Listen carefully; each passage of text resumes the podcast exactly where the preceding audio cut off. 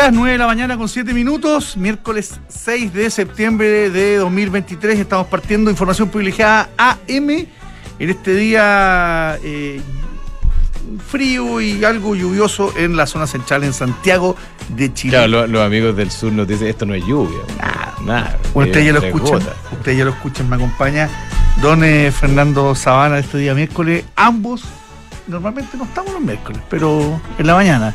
Pero aquí estamos, firme junto al pueblo.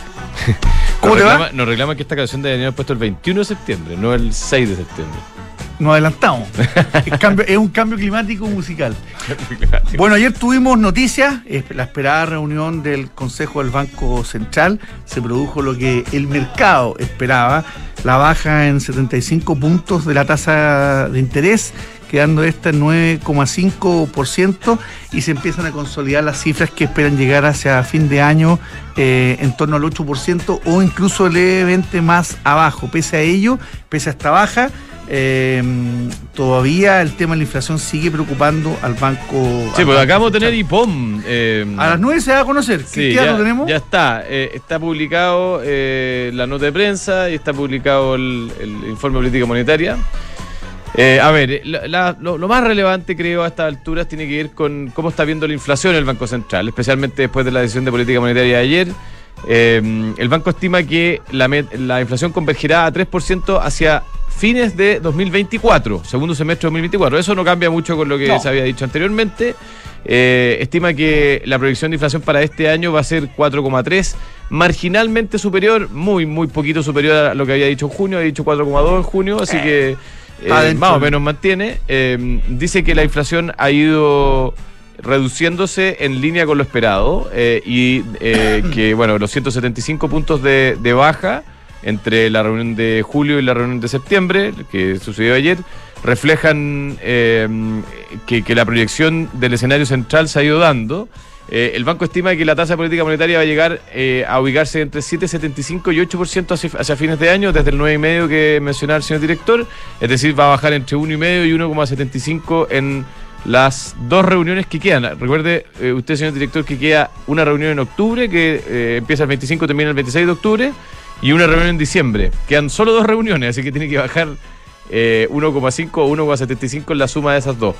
Eh, comenta también el Banco Central en su informe de política monetaria que el escenario global, a pesar de que la inflación ha ido cediendo, los resultados son dispares en, entre distintos países, eh, lo que tiene a algunas autoridades monetarias actuando eh, di distinto a otros, eh, especialmente menciona el caso de China, con su desaceleración, que bueno, que lo hemos comentado en extenso.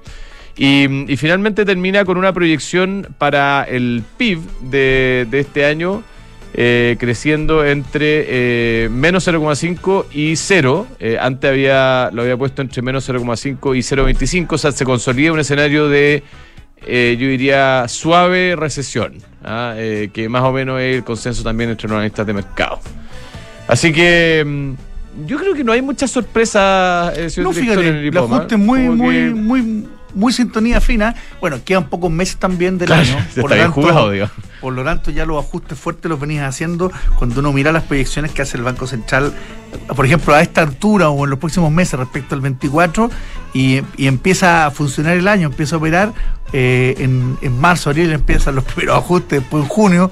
Claro, y cuando ya te vas acercando a fin de año, no hay muchas posibilidades de ajustar, a no ser que de verdad aparezca algo muy, muy extraño, como lo que pasó el 2019 con el, con el famoso estallido, que fue eh, eh, en la última parte del año, pero que, que, que golpeó mm. tan fuerte, tan fuerte en ese minuto la, la economía y, y al país que evidentemente impactó y después además empezó el tema de la pandemia en, en marzo. Todavía no nos recuperamos del, no. del, estallido de violencia y con el impacto de la pandemia. Oye, eh, dos consideraciones, bueno, tenemos para rato para comentar esto, eh, da, da, para largo, pero do, dos temas. Uno, eh, el mismo Banco Central señala que las modificaciones que se hacen respecto al último entregado en julio son menores, ¿ah? son marginales, eh, hay un ajuste fino, digamos, no, no cambia nada estructural de, del escenario central de, proyección. Y lo segundo que quería comentar, ayer el dólar eh, saltó fuerte, como que pareciera ser que el mercado esperaba que el Banco Central nos iba a sorprender con una baja más pronunciada de la tasa. Eh, Y bueno, no se concretó esa baja más pronunciada. Y, y bueno, ya ahora el dólar está revirtiendo. Está bajando, no, no tanto, está bajando casi 4 pesos, está cayendo 0. Yo lo tengo en. Ah, sí, yo tengo Sí. más abajo, quizás lo tengo desactualizado. En Lo 8.69. tengo en 7 pesos abajo yo. 868. Desde el. Desde el eh, Lo tenemos en el mismo precio, a lo mejor de- va a depender contra qué lo De- está claro. mirando el, el- pero Ok. está, está en 869, lo tengo yo prácticamente lo mismo. Eh, tiene que ver claro con, con qué referencia están tomando para bajarla al día anterior. Si es el cierre a la una y media formal o- Claro, o, es el o es lo que pasó ah, pero está bien, pero tiene una tendencia moderada a la baja, digamos. Así es. ¿Ah? Así es. Y, y aprovechando que miraste el dólar, miremos rápidamente las materias primas, el cobre eh, nuevamente a la baja, 0,8%, están 3,8 dólares el barril. Los petróleos eh, cayendo levemente ambos, el WTI eh, 0,20 en 86,51 y el Brent cayendo 0,40 en 89,60 y a nivel de mercado, Europa eh, medianamente fuerte en, en rojo, el, el Eurostock 50 está cayendo casi 1%. Y si miramos los futuros de Estados Unidos, aunque están más leves, los futuros eh, están previendo que todos van a abrir en, en algún tiempo más, en una hora más, porque ahora con el cambio con el cambio de hora vamos a quedar a un poquito más de una hora. La apertura en Estados Unidos está en terreno negativo, en 0,20 en general. Oye, eh, cambiando un poco de tema, estimado señor director, Evergrande hace noticia hoy día con una subida fuerte, ¿ah? Eh, casi se duplica la acción de. Lleva buena semana. Sí. Desde que, desde que pagó el. Bueno, es que eso es lo que pasó. Eh, a- ayer eh, una compañía que se llama Country Garden Holdings, que también es al mundo inmobiliario, eh, ahí estaba la expectativa de que, de que básicamente iba a ser incapaz de pagar el, el cupón que tenía que pagar de, de su deuda, que se vencía ayer, y finalmente logra pagar. eh, era algo así como 30 millones de dólares o de, de ese orden, 20 23 millones de dólares. Que no era gran cosa para la magnitud Claro, del para la problema. magnitud del problema, pero era una señal, digamos. Entonces, eh, salva por ahora, zafa de la quiebra y eso eh, está haciendo que todos los, los eh, las acciones ligadas al mundo inmobiliario, que están muy golpeadas, esto no, no es como que no es como que tengamos un rally, digamos, en esas acciones, sino que eh, recuperan algo de las pérdidas que, que, que habían sostenido en las últimas semanas. ¿ah? Noticia Evergrande. China, porque nos tiene bien preocupados. Oye, y en otra cosa que tiene que ver más con el mundo lo- de los negocios, a- ayer eh, se concretó un tema que venía dando vuelta en el ambiente tras el cambio en la presidencia de, de Falabella, que dejó de estar eh, eh, la familia encabezando por primera vez la compañía desde el directorio. Y, hay una hoy día una dirección eh, 100% profesional que representa a todos los accionistas. Bueno, se produjo el cambio ayer de, o se anunció el cambio del CEO, el argentino Gastón eh, Botasini anunció su renuncia ayer, la que va a ser efectiva a fin de año, eh, a- el 31 de diciembre, por lo tanto es una claramente una salida muy, muy conversada, muy pactada, y lo que dice eh, el directorio después de estar de cinco años en el cargo, eh, de ayudar incluso él junto al directorio al proceso de búsqueda quién va a ser el nuevo CEO de la compañía para intentar da- dar la vuelta porque Falabella sobre todo los últimos dos tres años no lo ha pasado no lo ha pasado nada bien la acción está castigada los números están eh, están golpeados las ventas están eh, afectadas eh, la competencia en el en el retail y sobre todo con Mercado Libre se le ha hecho muy muy compleja y, no la ha podido dar vuelta esta gestión y por lo tanto yo creo que es una de las razones también de por qué Botasini da la decisión de dar un paso al costado. Sí, un, un eh, ejecutivo histórico de, bueno, no sé si tan histórico, porque llevaba ya su, su año en el grupo Falabella, estuvo a cargo del Falabella financiero, eh, por creo entiendo que más de 10 años, y luego se hizo cargo hace, hace algunos años de, de esta de esta renovación, de este nuevo ciclo eh, que emprendió la multitienda y da un paso al costado. No está claro quién viene, ¿no? Eh, No. de- eh, lo que sí está claro es que cambió el directorio, eh, ahora cambiaría el gerente general, así que definitivamente hay una renovación en la, el liderazgo de... Y tiene toda la cara, aunque no, no hay. no Cambió fuerte el directorio. Cambió fuerte. Y tiene toda la cara que, que el que venga me da la impresión que va a venir de afuera. No de afuera de la compañía. Así es. Ah, mira. No como en los últimos años que han venido prácticamente todos adentro. O sea, la chimenea ya no, no, no va más por ahora. ¿ah? Ahora, esa es una. Es una suposición. Es una suposición, por lo, por lo que uno, por lo que uno lee, por lo que uno entiende, y quizás también la bien, si tienen que venir aire fresco, de repente hay que abrir las ventanas, que entre aire, de que salga el aire, y yo creo que la- efectivamente la renovación de, de la presidencia de la compañía, que es una presidencia muy, muy presente, muy activa, casi una presidencia ejecutiva, más el CEO corporativo, es un cambio muy fuerte. Enrique Ostalé es el rol que tiene Así Enrique es. Ostalé, la, el de presidente ejecutivo, el director. No, no sé si es presidente. No, digo, no es presidente, del- no es ejecutivo, pero, pero sí tiene un casi un rol ejecutivo, como, como a medio camino. Es presidente Claro. del directorio. El presidente del directorio. Oye, ayer se concretó la colocación de, de dos bonos de, por parte de Codelco eh, a 10 y 30 años por 2 mil millones de dólares aproximadamente. Yo había entendido, y quizás lo había entendido mal, de que se iban a colocar 4 mil millones. Eh, eso es lo que... mm, Pero más que entendiste, tú me mostraste, me mostraste el comunicado. Lo que pasa es que el, el comunicado es medio... o, fue- o era por No, hasta eh, 4 eh, mil. Dice, claro, eh, que buscan recursos para financiar una cartera de inversiones que demandará un total de 4.100 millones. Entonces yo había entendido que Ah, buscaban... cuatro- sí, podría ser que. Claro, bueno, no importa, pero- cargo los 4 mil. Claro, la, la cosa es que se colgaron 2.000 millones de dólares. eh, eh, se colocó relativamente exitoso. eh, lo que sí me preocupa, señor director, más allá de esta colocación en ¿La particular, deuda? es que, claro, la, la deuda va, a superar los 20 mil millones de dólares. Estamos hablando de deuda financiera, es decir, bonos más eh, créditos con entidades financieras, eh, según lo que reportan los estados financieros de Codelco. Y mm, en una compañía cuyo EBITDA, es decir, la capacidad de pago de esta deuda, ha ido decreciendo desde hace ya varios años. Recordemos, 2021, EBITDA orden de magnitud 10 mil millones de dólares. 2022, EBITDA orden de magnitud 5 mil millones, 5.500 millones de dólares. Para este año entiendo que las proyecciones son entre 3.500 y 4.000. O sea, es una compañía, y, esto no creo que sea una sorpresa para nadie, cuyos costos han subido, han, han tendido a subir, la, productividad de la compañía lamentablemente no ha, no ha mejorado eh, y la deuda sigue incrementándose. Entonces, creo que se está haciendo una apuesta de parte de la administración de la compañía de invertir, que me parece bien que se invierta, pero la pregunta es hasta cuándo eh, va a ser sano el nivel de deuda comparado con la capacidad de producción y de generación de caja que tiene la empresa. ¿Ah? Sí, yo cuando vi la primera información creí incluso que era la emisión de bono para refinanciar pasivos. Claro. No, pues todo. Esto es bueno, inversiones. Es una buena noticia respecto de la inversión, pero efectivamente el punto de vista de la, de la deuda eh, puede ser más preocupante, sobre todo que han habido muchos analistas mirando con cierto nivel de preocupación eh, el comportamiento global con, en, las últimas, en las últimas semanas. Sí te puedo decir que cuando tuvimos a, a Tomás Casanegra hace un par de semanas atrás, eh, y que no venía a hablar de Codelco y tampoco lo, lo evalúa mucho Codelco porque No, finalmente porque Tomás no se tranza. Ujú. Claro, mi- mira, mira lo que lo que se hacen las compañías que, que son públicas, públicas desde el punto de vista que se transan.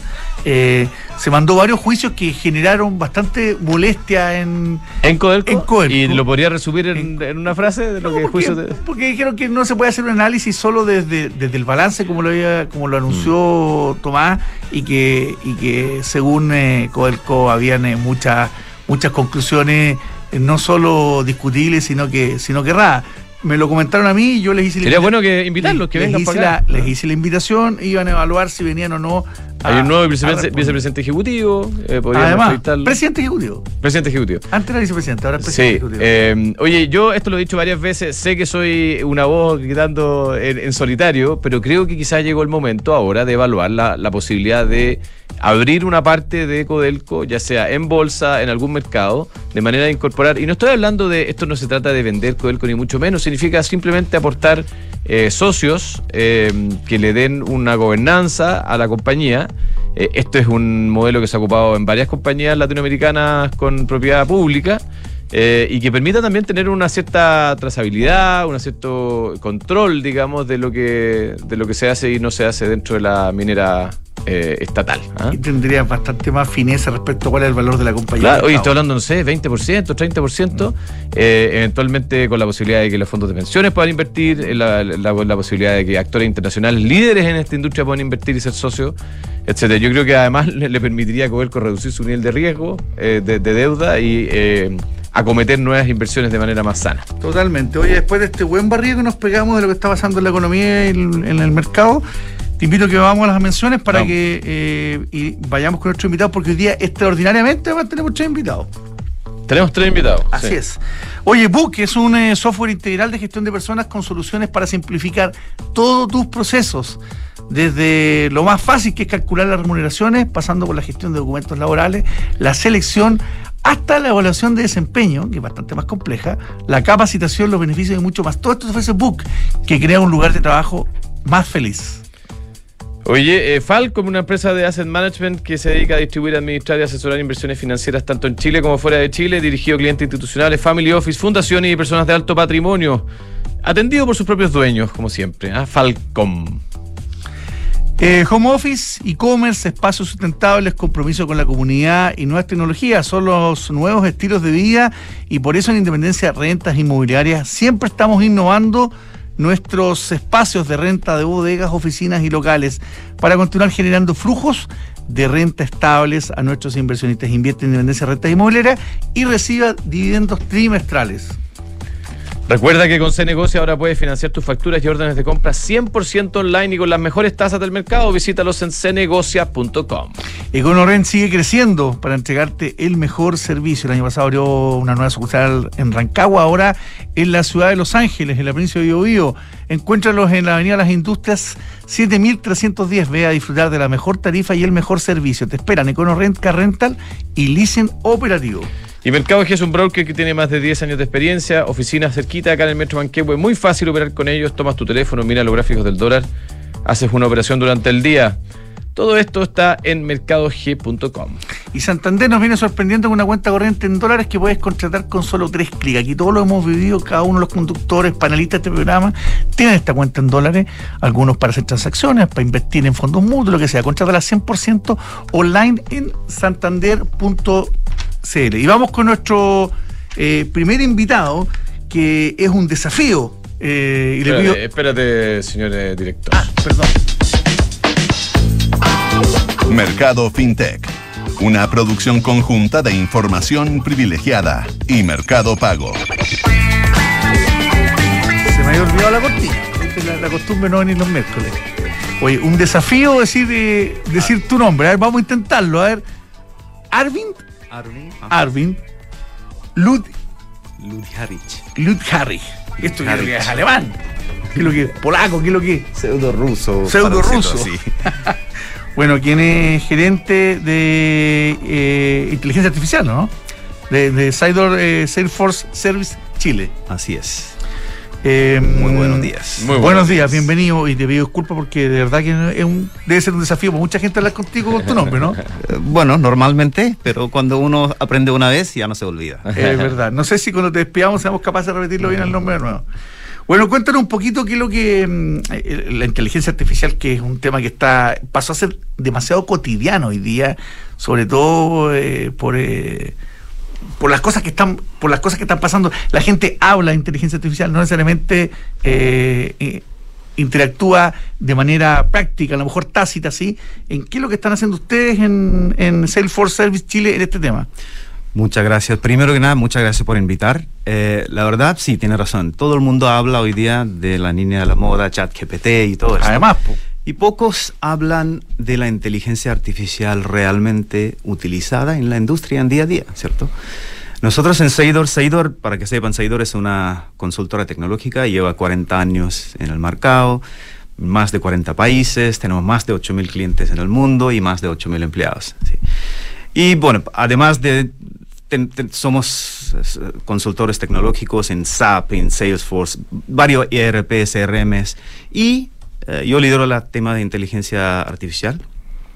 Y me gustaría un poco hablar de cómo se usa IA hoy día, no solo en Chile, sino en Latinoamérica. ¿sí? O sea, hablemos de los casos prácticos, ¿cierto? El, el, primer, el caso de uso más obvio es cualquier cosa rutinaria, repetitiva, es lo que se puede automatizar, ¿cierto? Y no solamente con inteligencia artificial, se ha sido automatizando desde hace tiempos, ¿cierto? En el tema de agricultura, cuando antes se hacía trabajo de mano, después tractor, ¿cierto? Entonces, inteligencia artificial lo que hace es, por ejemplo, asistentes virtuales. Hoy en Chile hay empresas, eh, ISAPRES, tienen automatizado cobranza con asistentes virtuales. Y le va muy bien. ¿Por qué le va muy bien? Porque un asistente virtual no es invasivo, no te escribe o no te llama cinco veces al día, sino un par de veces durante dos, tres semanas. Nunca se enoja, siempre ofrece soluciones. Entonces, es, y además hace algo que es rutinario, repetitivo, que los humanos, nosotros no nos gusta hacer. Hay empresas, hay bancos que venden crédito de consumo. Entonces, cuando tú recibes miles de prospectos, 10 mil prospectos al mes. Hacerlo con humano es muy tedioso, muy eh, y toma tiempo, ¿cierto? Y es costoso. Entonces, usar un... Hay más posibilidad de error, además. Claro. Además, usar un, asistente virtual te permite separar trigo de la paja y pasarle trigo a los vendedores para que se dedican a vender en vez de buscar oportunidades de venta. Entonces, eso es un caso de uso donde tenemos una marca que se llama Conversica, es una empresa gringa, líder en su categoría, y hoy día hay ISAPRES, bancos, automotoras, inmobiliarias, todos utilizan para... ¿Y son capaces, perdón que te interrumpa, pues son capaces de, crear esa primera conversación y cerrar el negocio o, llegan a un estado en que hay que pasarlos a otra área donde hay otros sistemas operados ya por, por personas? Muy buena pregunta. Yo creo que depende, ¿cierto? Si estamos hablando de, a ver, veamos caso de cobranza. Si estamos hablando de cobrar 5 mil pesos, 10 mil pesos, basta que una persona diga, sí quiero pagar, o le mandas un link de pago. Pero si hay una venta de un crédito hipotecario, en ese caso lo que hace asistente virtual es hace toda la conversación inicial, precalifica, ve si cumple o no cumple con los criterios y ahí lo pasa a vendedor para que el vendedor termina cerrando el negocio. Entonces depende. humanos seguimos siendo necesarios todavía cuando se trata de cosas más complejas, donde se trata de interacción humana, donde se trata de negociar. ¿sí? Bueno, otros casos de uso en inteligencia artificial, por ejemplo, todo el tema de IA cognitiva eh, enchufada a cámaras CCTV. Entonces, ¿cuáles son los casos típicos que uno conoce? Hoy abrir el estacionamiento o leer los patentes. Pero hay otras cosas súper interesantes que están haciendo hoy día empresas, como por ejemplo, en un supermercado implementamos un piloto de ver si hay casos de hurto en caja de self-checkout. Entonces, mm. en la medida que alguien está pagando, si sale la boleta y hay productos en el carro, genera una alerta. Estamos midiendo temperatura de Ayuya y Maraqueta para ver si cuando la temperatura baja menos de 20, 20 grados o la disponibilidad baja menos de 20%, genera una alerta. Y eso te me ayuda a mejorar tu ciclo de horneado y a su vez eficiencia energética. Oye, Arvin, interesante lo de las marraquetas. Yo creo que eso es definitivamente un driver de consumo, ¿eh? tener el pancito caliente. Oye, pero voy a ser un poco escéptico porque nosotros lo comentamos en el programa. Reportó Salesforce la semana pasada y, al igual que todas las resto de las tecnológicas, el gran tema que ellos propusieron en, de, cara a los próximos trimestres de por dónde viene el crecimiento es la inteligencia artificial. Pero eh, hay, hay, habemos varios Mm, que, hemos dicho que a estas alturas parece como una cantinela y no queda muy claro realmente cuánto nos vamos a demorar en... O sea, estamos todos claros y pasé esto en paralelo, por ejemplo, que la irrupción de, Internet ha sido una revolución en el mundo, pero costó mucho tiempo, varios años, quizás décadas, que el mundo pudiese aprovechar el, potencial que tenía Internet para las cosas que ocupamos hoy día, digamos, eh, no sé, navegar, eh, eh, movernos, hablar, etcétera. ¿En qué etapa estamos y cuán real es esto de que nos vamos a demorar eh, un tiempo en, realmente sacarle el provecho a esta nueva tecnología? A ver, yo creo que diste el, punto del hilo, ¿cierto? la, la, diferencia en inteligencia de la tecnología de inteligencia artificial versus las anteriores es el ciclo de adaptación o popularidad que ha tomado, ¿cierto? ¿Y por qué? Porque es muy fácil de utilizar. La interfaz, el chat GPT, el GPT no es, GPT es la tecnología que está, inventó Google 2017, se hizo popular en 2020. Chat GPT lo que hizo fue puso una interfaz para que cualquiera de nosotros pueda pueda interactuar con esto. Ahora, lo que Salesforce lo que está haciendo, y nosotros somos uno de los resellers de Salesforce más grande en Chile, eh, lo que está haciendo es toda la información que tiene hoy día en tu CRM, ¿sí? las empresas que tienen esa ventaja competitiva, porque informas, al final datos es el, es, es, el nuevo oro, ¿no? Entonces, lo que está haciendo Salesforce es ver cómo aplicar la IA generativa para aprovechar esos datos que ya lo tienes, entonces, con eso facilitar mucho más la atención que puede dar un ejecutivo de venta, un ejecutivo de cliente eh, a sus clientes finales. Entonces, lo que está haciendo Salesforce utilizando Einstein GPT, es incorporando un módulo que está en tu pantalla al lado, entonces en la medida que tú tienes interacción, por ejemplo, si esa misma entrevista yo estuviera haciendo con mi Salesforce, el, el, GPT me estaría dando las pautas de qué cosas tengo que decir basado en lo que tú me preguntaste. Mm. Entonces yo tendría un punteo es como tener un teleprompter. De ideas, Exacto. Entonces te vas dando ideas y te vas... Porque muchas veces un cliente cuando te llama, tú no... Tú la empresa tiene miles de clientes. No sabes qué responder. Entonces tú tienes que meter en el sistema y eso te tarda en tiempo de respuesta.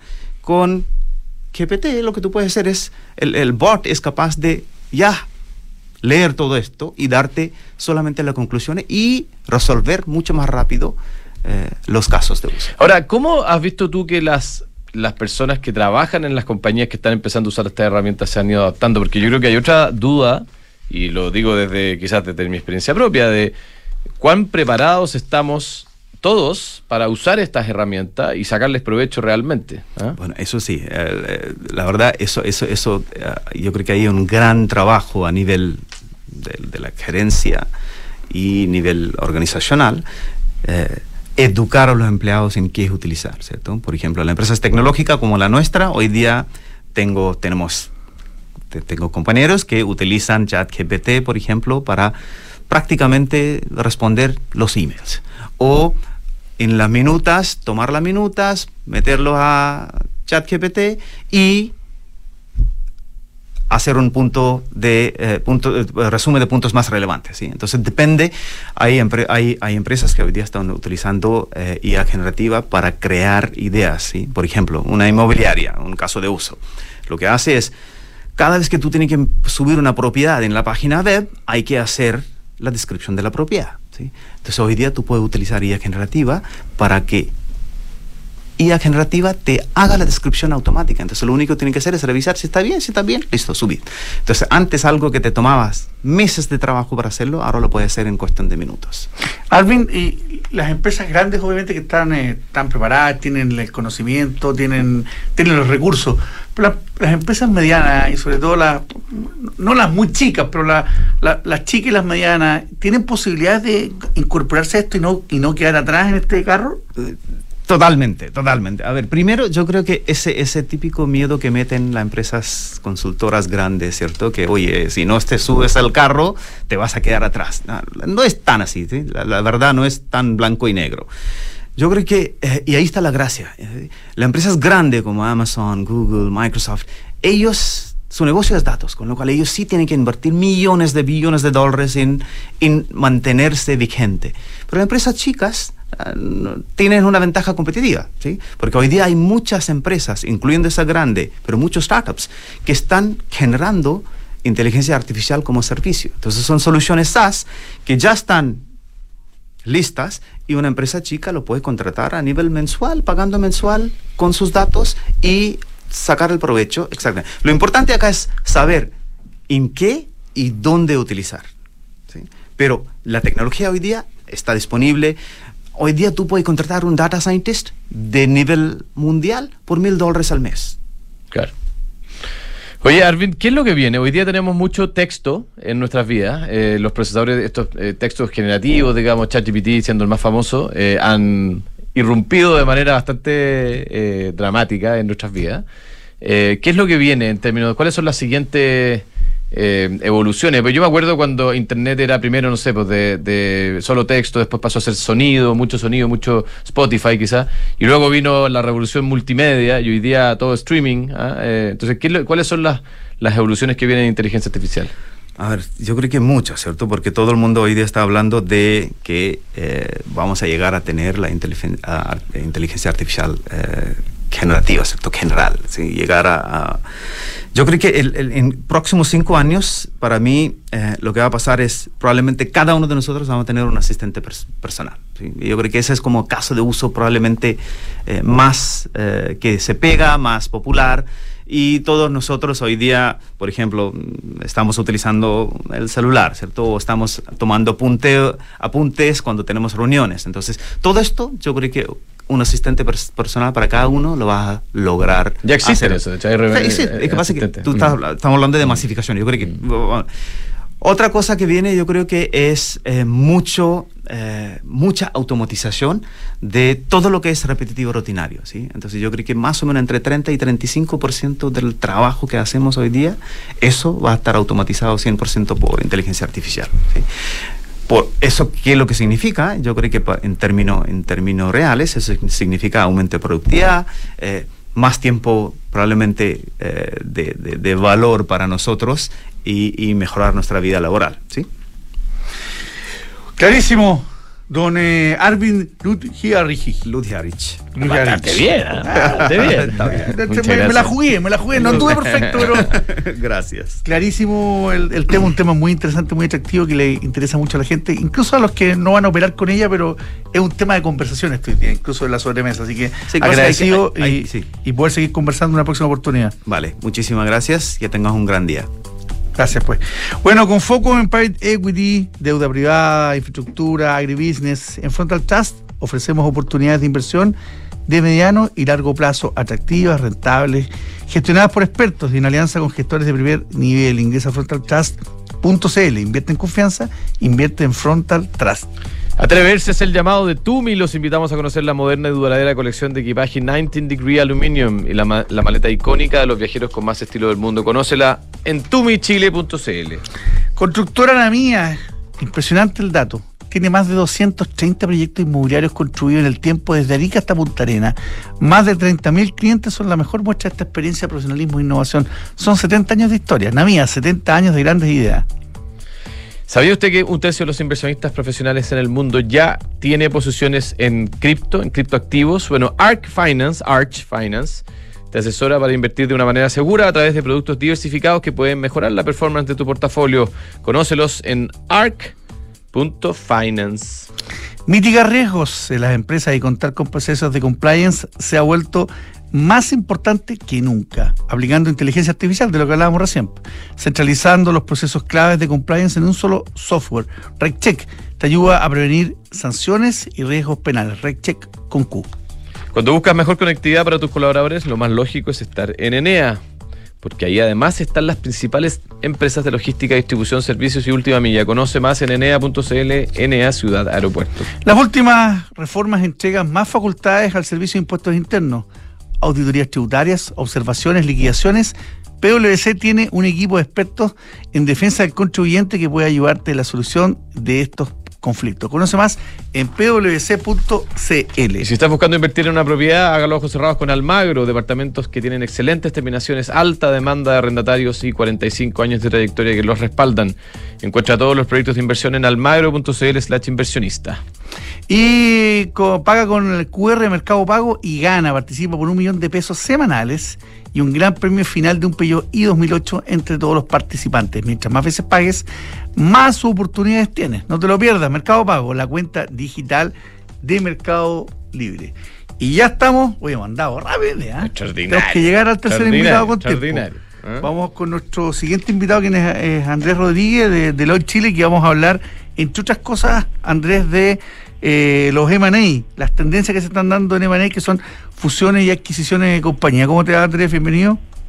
Así es. Hola Juan Pablo y Fernando, muchas gracias. Buenos Hola días. Andrés, muy buenos días. Bueno, par- partamos por el titular. ¿Por qué tendencia se está dando a nivel de, ¿Cómo está la cosa? de M&A? Uno escucha menos, por lo menos. Vamos Sí, a ver si, como que si los hay una números... sensación de que estuvo seca la cosa, pero quizás se ha reactivado en los últimos meses, ¿no?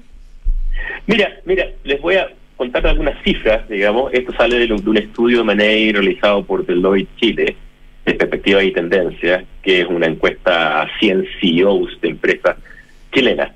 Y mira, eh, no, no, la, visión es por algunos lados positiva, por algunos lados un poquito más incierta, pero el 90% de los, los encuestados piensa que eh, sus resultados van a crecer en, la, en su país, en sus operaciones locales, en los próximos tres años. El 90%. En ese sentido, tienen mucha fe en lo que están haciendo a nivel compañía. Eh, y el 60% de ellos eh, eh, dicen que van a mantener sus planes de inversión el 2023, concretamente en Chile. Eh, lo que te dice que eh, hay cierta, uno, esperanza en que la economía va a repuntar y dos, confianza en sus propios planes de negocio. Y, y, y ahondando un poquito más, digamos, eh, un 57, un 59%, perdón, tiene una po- posición positiva relativa al resto del mundo y América Latina en términos de las inversiones y transacciones que se van a hacer. Eh, no sabemos si se van a hacer más transacciones, por lo menos en términos de número de transacciones, el Q1 de 2023 comparado con el Q1 del 2022, hubo más transacciones, pero menos monto, ¿cierto? Operaciones más chicas, eh, pero el 41% piensa que va a haber más incertidumbre, ¿ah? que, que es razonable, ¿cierto? Eh, van a seguir haciendo negocios, pero quizás con un poquito más eh, un poquito más paradito o, o, evaluando más o tomándose un poco más tiempo. Y eso es lo que nosotros estamos viendo como Deloitte acá, que muchos de los proyectos en los que estábamos, decisiones, etcétera, se están dando, eh, eh, pero generalmente se toma un poquito más de tiempo. Y por último, eh, en términos de riesgos para realizar estas transacciones, que pueden ser, como te digo, transacciones de fusión y adquisiciones, o también transacciones de inversión, ¿cierto?, en, en, nuevos equipos, plantas, etcétera, eh, el 42 piensa que ese riesgo viene de reformas regulatorias, nosotros sabemos el tema legal, eh, eh, laboral, el, pacto, el nuevo pacto fiscal, etcétera, eh, y 30% eh, piensan que el riesgo es el entorno socioeconómico y político. Y ahí aparece, ¿cierto? este el tema ya estamos en la mitad de, un poquito más de la mitad de este gobierno, digamos, y lo que viene hacia adelante. y por último, el tema del acuerdo constitucional, que siempre sale arriba de la mesa, ¿cierto? El 77%, si se llega a un acuerdo, piensa que va a afectar positivamente a la economía. Oye, eh, Andrés, la sensación que uno escucha es que los procesos efectivamente se, se, demoran más, eh, tienen más incertidumbre, y que además ha habido una afectación de los precios. Eh, obviamente que uno no, esto depende caso a caso, pero de que pasamos por una época de valorizaciones muy altas de los activos, probablemente con su pique el 2021, y que había un ajuste. primero quiero preguntarte si eso es correcto o no, y si tienes alguna noción de la magnitud de ese ajuste en precios. Mira, yo creo que es industria e industria, ¿no? Hay unas industrias que están creciendo a tasas distintas, eh, tecnología, como sabemos, energía, etcétera, donde ahí las inversiones siguen un carril propio y son proyectos de más largo plazo. Y por otro lado, hay otras industrias, las industrias agro, las industrias que están más expuestas, ¿cierto?, a los mercados de afuera, eh, que más que caer los precios, yo diría que eh, los valores son más reales o menos abultados, digamos, y donde va a haber más integración de operaciones, compañías, etcétera, para eh, poder sumar ventajas y, sinergias. No, olvidemos que eh, la economía china está un poquito más débil, ¿cierto? Que nuestro principal socio eh, como comercio, la economía americana también está un poco más débil.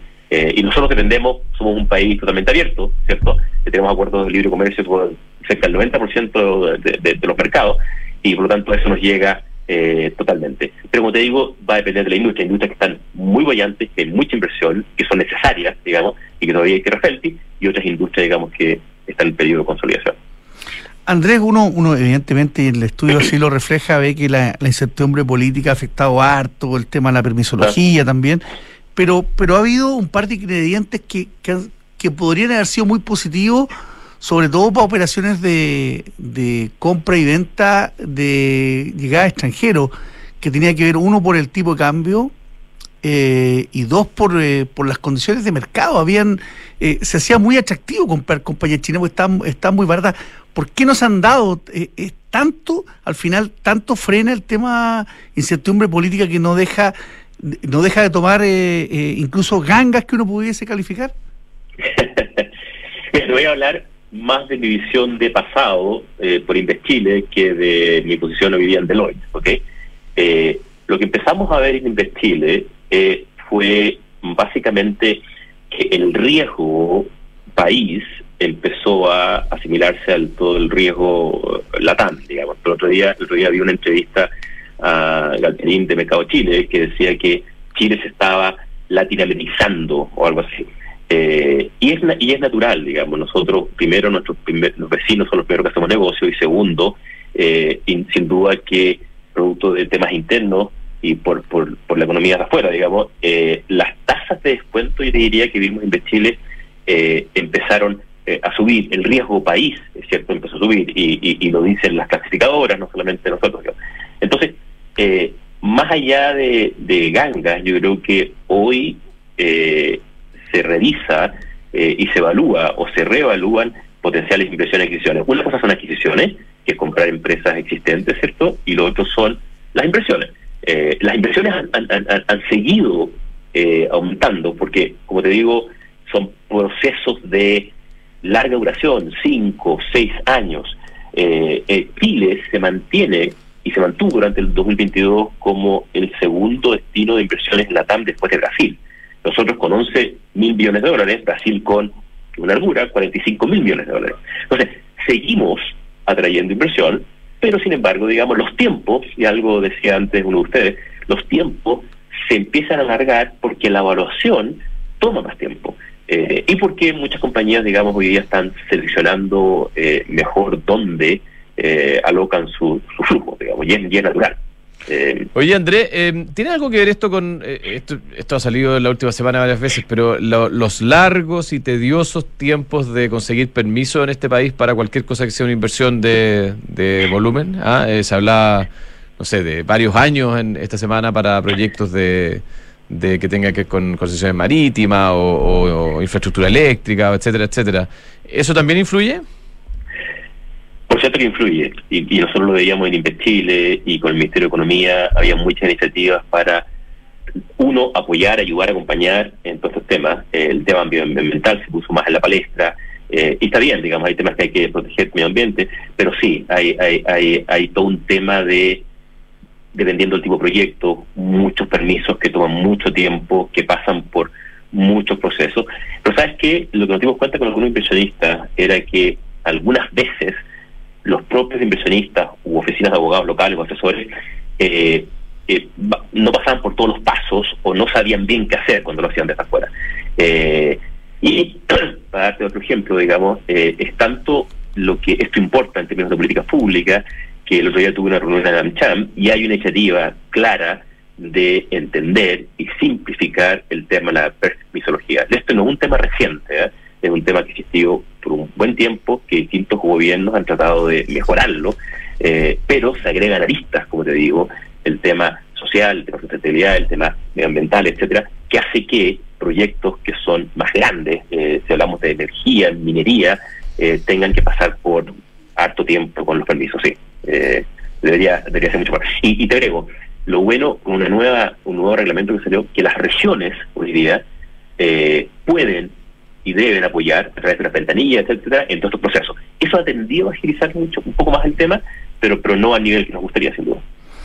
Bueno, clarísimo. Andrés Rodríguez de Deloitte Chile para tuvimos hacer un, un, gran barrido del tema. ¿Te puedo agregar algo más? Dale. No, no, solamente, solamente decirte que eh, yo llevo, ah, me referí a Chile, llevo poco tiempo en Deloitte, cerca de cinco meses, eh, y estamos armando una área que se llama Value Creation Services, en función de lo que tú decías, digamos, y que uno de, las, de los focos de atención es eh, apoyar a las empresas en, la mejora de su desempeño, performance improvement, lo que hablamos a nivel global, y en el tema de M&A, pre-M&A y post-M&A. Así que aquí estamos trayendo esta área que funciona a nivel mundial para reactivar, apoyar en todo este proceso de manejo y adquisiciones.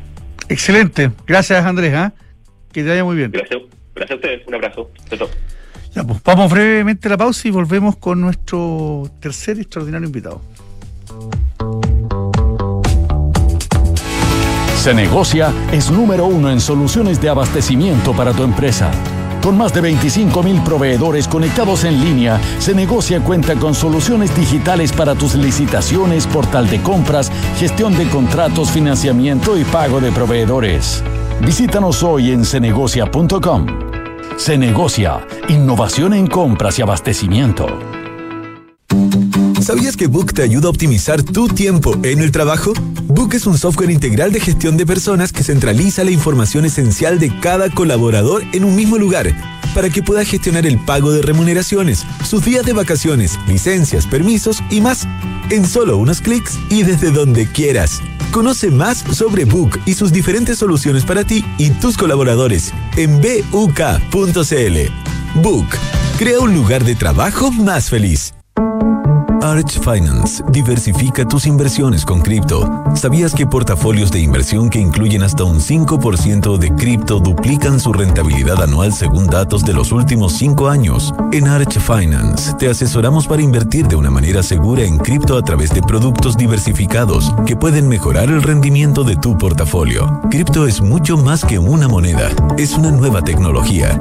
Agenda una llamada con nosotros en arch.finance.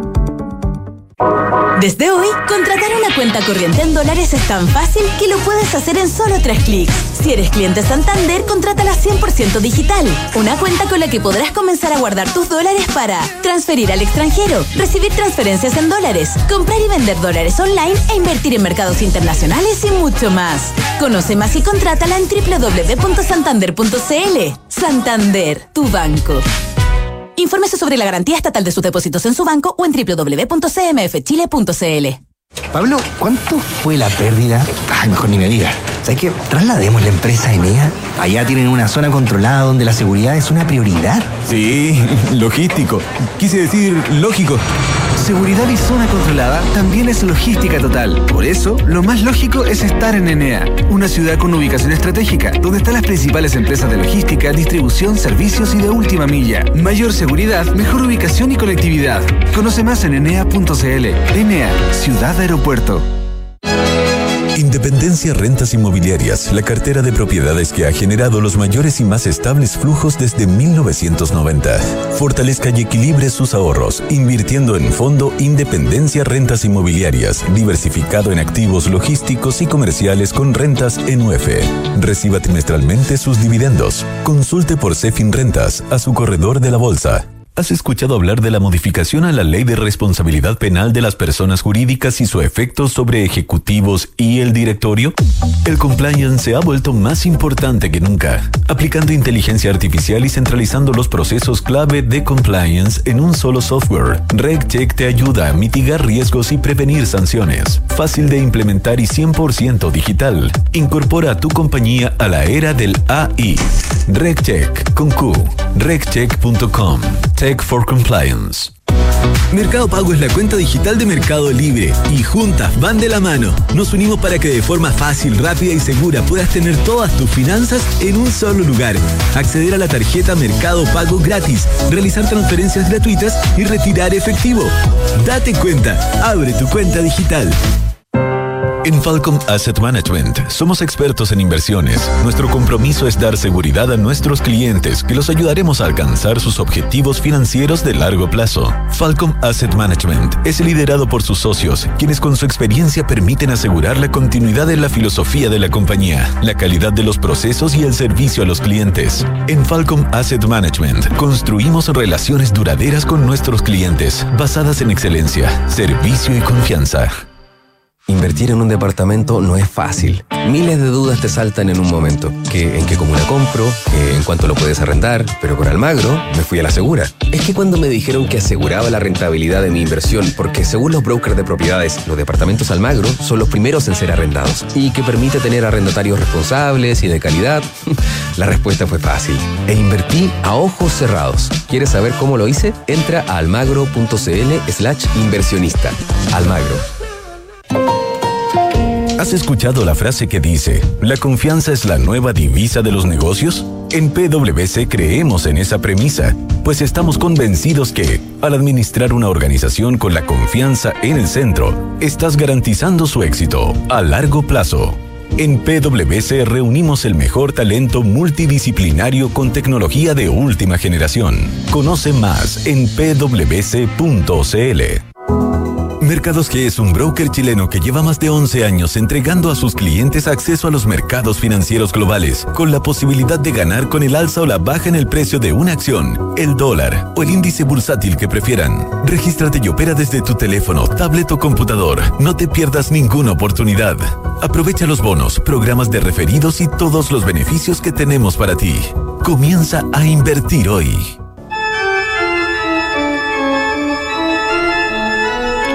No sea el más rico del cementerio. Esta sección que hacemos spot cada vez que es necesario. Y para eso vamos a conversar con Daniela Grau, quien es directora ejecutiva de Corp, Corp La Vid. Cuéntanos. Corpaliv. Corpaliv, estoy disléxico. Corpaliv, estoy disléxico. Daniela Grau, ¿cómo estás? Hola, ¿cómo están? Buenos días, Fernando y Juan Pablo. Oye, bueno, partamos eh, contando a los auditores qué es lo que es Corpaliv. Mira, Corpaliv es una corporación que existe hace ya 30 años que trabaja con personas con discapacidad múltiple, que esto significa una discapacidad severa, bastante compleja. Y trabajamos a través de una escuela especial con niños y niñas y también un proyecto de taller laboral y de inclusión laboral para adultos. Ya, ¿y qué es lo que, qué tipo de cosas hacen con los niños? ¿Son eh, capacitaciones? Eh, eh, digamos... Mira, sí, dale. En la escuela, en la escuela aprendizaje, escuela, como van todos los, nuestros hijos a la escuela a Ah, aprender, en el perfecto, fondo, a desarrollar sus capacidades, sus talentos, para poder ser una puerta a la sociedad. Y con los grandes trabajamos a presto laboral para que se puedan incluir en algún momento en la empresa a trabajar. Perfecto. Oye, ya, y vamos a lo, lo importante. Están ustedes en una campaña para eh, conseguir apoyo, me, me entiendo, ¿no? Cuéntanos un poco en qué andan. Mira, no sé si ustedes saben, pero las corporaciones en general nos pasa, eh, sobre todo las súper transparentes, que te- nos cuesta conseguir las lucas. po. Entonces, dentro de las mil cosas que hacemos, porque tenemos una escuela maravillosa, un nivel increíble, tenemos una escuela de excelencia. ¿Dónde queda la escuela, perdón? En Ñuñoa, nos pueden venir a ver cuando quieran, es realmente preciosa, estamos en la Encalá. Bueno, y hacemos montones de cosas. Y una de las cosas que hacemos, que es súper importante el ingreso, es la colecta digital, una colecta virtual, que yo creo que ya hartos le han llegado de otras instituciones porque se está usando mucho, en donde uno eh, mueve en el fondo una alcancía virtual por todos sus contactos para levantar lucas. ¿Ya? ¿Y cómo pueden hacerlo? ¿Es una, es una transferencia? ¿Es tarjeta de crédito? ¿Cómo es? Mira, es súper fácil. Se meten a nuestra página web, corpalif.cl, y pincháis donde dice que podéis pinchar para la colecta. Y en el fondo es todo súper digital. Tú elegís si por Transbank, si por transferencia directa. Ahí cada uno ve. Es muy simple. ¿Ya partió? Ya partió, son siete días, termina eh, mañana, estamos en los últimos dos días y desgraciadamente no nos ha ido tan bien. Sabemos que, que está súper difícil este año, la gente está con menos lucas, tan- está todo como más contraído, pero la verdad es que nosotros tenemos que seguir operando igual y seguir ayudando a los niños y niñas con discapacidad severa, que además vienen de familias vulnerables. Así que lo invitamos porque pongan- Espérate, pero ¿y el aporte aquí es por una vez? ¿Uno se puede inscribir como socio? ¿Cuáles son las alternativas? La parte de la colecta es una vez, pero ahí mismo la página te da la opción de ser socio por si tú quieres seguir Perfecto. ayudando, que eso sí que es maravilloso el, el apoyo mensual. Eh, y como te decía, súper simple, súper simple. Te metías a la página, pincháis el botón y lo mismo que cuando te compráis algo en internet. Excelente. Excelente, Daniela Grau. Te va a cambiar a partir de ahora. Van a empezar a- a Corpa, donar. Corpaliv, Corpaliv con B corta final, corpaliv.cl. Con B corta. Ah, Oye, que les vaya muy bien, ¿eh? un abrazo grande, Daniela. Gracias, vengan a ver cuando quieran. Eso. Oye, antes de Que irnos, antes de irnos, Fernando, contarte que la bolsa hasta ahora sube uf, casi nada. Más 0,08%. Eh, por ciento. No sé si da para hablar incluso la subida. Tal, Impresionante. y el dólar además ha eh, ralentizado su, su caída, está cayendo 0,25%, están 873. Ya, o sea, no, Casi no- nada. No pasa nada. No pasa nada. No pasa nada. Ya, pues tú vuelves a la una y media con la José. Efectivamente, un abrazo. Que estén bien.